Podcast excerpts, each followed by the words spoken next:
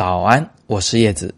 今天是摄影早自习陪伴大家的第七百五十一天，我们继续来回答邮储银行小伙伴们提出的关于拍合影的问题。你看，现在又是毕业季啊，又是春天，不管是学生还是白领们，都有这个拍合影的需求。但很多时候啊，我们都没有职业的摄影师来为我们拍摄。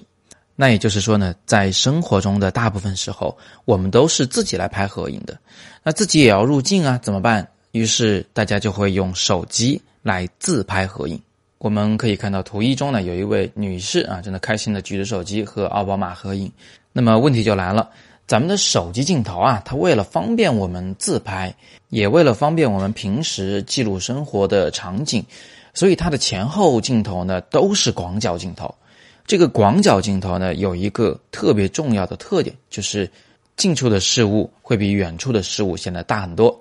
这个近大远小的立体透视效果呢，会比人眼看到的要夸张得多。所以，我们来看看下图二啊。图二的上半部分显示的是理想中的，哎，大家很活泼的在一起合影的一个状态。哎，前面那个人拿着相机在自拍，但是事实上拍出来的效果呢，啊，这里有一幅漫画，那上面写的 selfie 是吧？自拍出来的合影效果就是一张大脸把后边所有人都给挡住了。那这显然不是我们想要的效果嘛？我们都希望脸小一点，对不对？在面对广角镜头拍照的时候，人人都希望离镜头远一丁点啊，那你的脸就会显得更小了。那么这里是有个矛盾的，你又只能自拍，那总得有人去拿着手机啊啊，又怎么样去避免这种特别胖的倒梯形的脸出现在画面的前方呢？我在这里给出一个只有老中医才知道的小偏方哈，这个偏方是，如果是你拿着这个手机来自拍合影。那么，请你一定不要站在人群中，也就是说，你一定要远离人群，啊，使劲往前站几步，再来自拍这个合影。这样的照片拍出来什么好处呢？我们看看第三张图片，在这样的画面里面呢，拿着手机的这个人的脸会变得更大了，这等于是非常直截了当的告诉照片的观众说：“哎，我脸大是因为我站得近啊，不是因为我脸真的大啊。”这跟我们站在人群中是有很明显的区别的。你站在里面的时候，稍许的离镜头近一些，你既显胖呢，这个原因还不是那么的明显，所以大家都会觉得你就是你人胖。但如果你远离人群再来拍摄，这个画面效果就很不一样了。而且这就是一种非常活泼的，呃，很有参与感的一种合影的方式，是自拍合影。那么站在前方拿着手机自拍的这个人啊，其实呢，给人的感觉是非常的。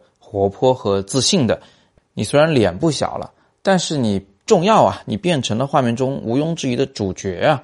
所以这也是一种在合影中凸显主角的方法。在拍这样的自拍合影的时候，我们还要注意一个细节，就是你应该拿起手机对着自己构好图，摆好自己在画面中的位置以后，再让那个。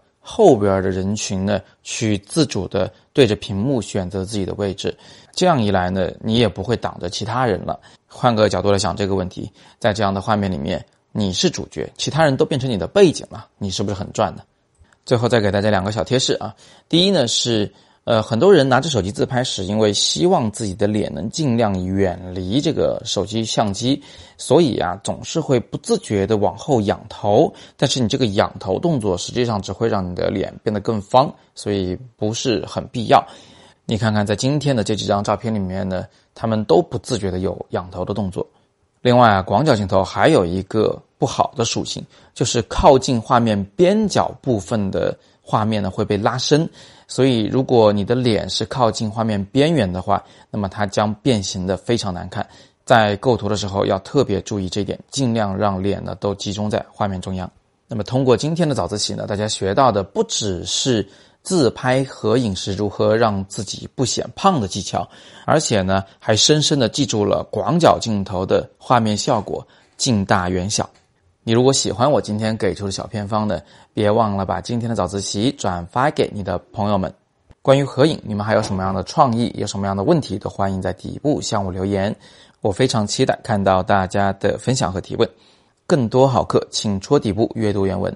今天是摄影早自习陪伴大家的第七百五十一天，我是叶子，每天早上六点半，微信公众号“摄影早自习”，不见不散。